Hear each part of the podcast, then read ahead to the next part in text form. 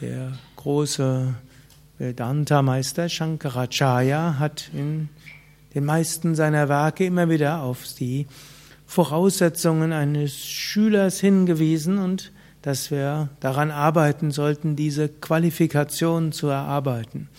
Und sie werden bezeichnet als Sadhana Chatushtaya, die Vierheit der, die uns zum Sadhana, zur spirituellen Praxis wirklich befähigen. Und das sind Viveka, Vairagya, Shatsampat und Mumukshutva. Viveka heißt Unterscheidungskraft.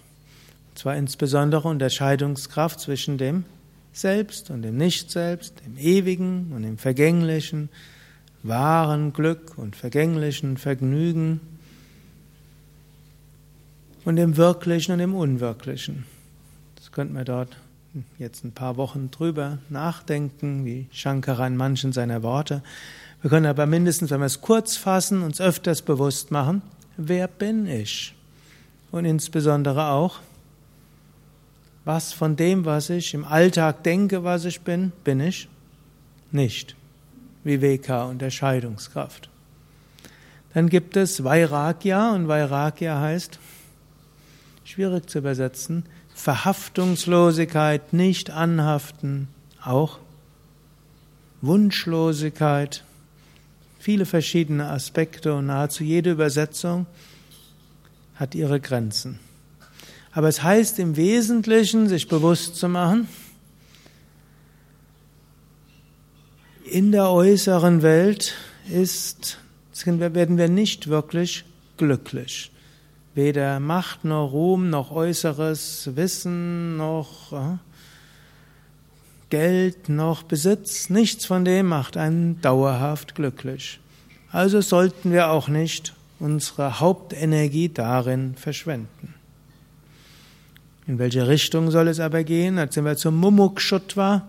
Mumukshutva ist der intensive Wunsch nach Moksha, also nach Befreiung, nach Erleuchtung, nach Gottverwirklichung, Selbstverwirklichung.